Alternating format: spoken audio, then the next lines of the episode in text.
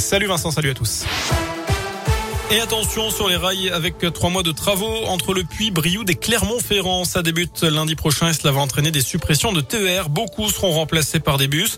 Il y aura aussi des modifications d'horaire. Tout le détail s'est à retrouver sur le site de la SNCF. Jour de manif euh, des retraités. Ils réclament des augmentations de leurs pensions.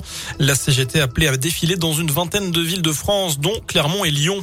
Dans la région, un Indinois condamné à 7 ans de prison. L'individu a été jugé hier et mardi par la cour d'assises pour des viols commis sur son ex-compagne. Les faits remontent à 2020. Le couple s'était séparé, mais lui refusait de partir. Il a alors violé trois fois et battu son ex-compagne dans le pays de Gex. Le prévenu a nié les faits lors de l'audience qui s'est déroulée à huis clos. En plus de la peine d'emprisonnement, il a interdiction de séjour dans l'un et d'entrer en contact avec la victime. Macron a livré notre région à Amazon. Voilà ce que l'on pouvait lire ce matin sur une banderole XXL étendue au pied de la basilique de Fourvière à Lyon. L'association de défense de l'environnement Alternativa dénonce l'implantation du géant du commerce en ligne dans la région. Une entreprise responsable selon les militants de destruction d'emplois, en plus d'entraîner des conséquences directes sur les terrains d'Auvergne-Rhône-Alpes où s'implantent les entrepôts. Nous sommes en train d'entrer dans une crise alimentaire sans précédent. Déclaration justement d'Emmanuel Macron aujourd'hui lors d'une conférence de presse. Pour le chef de l'État, c'est la conséquence directe de la guerre en Russie et la situation sera encore plus grave dans 12 à 18 mois.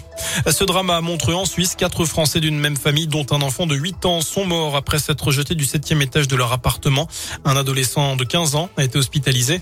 Les raisons de ce drame familial restent à éclaircir, mais selon les premiers éléments, il s'est produit alors que les gendarmes tentaient d'entrer dans l'appartement un problème de scolarisation d'un des enfants.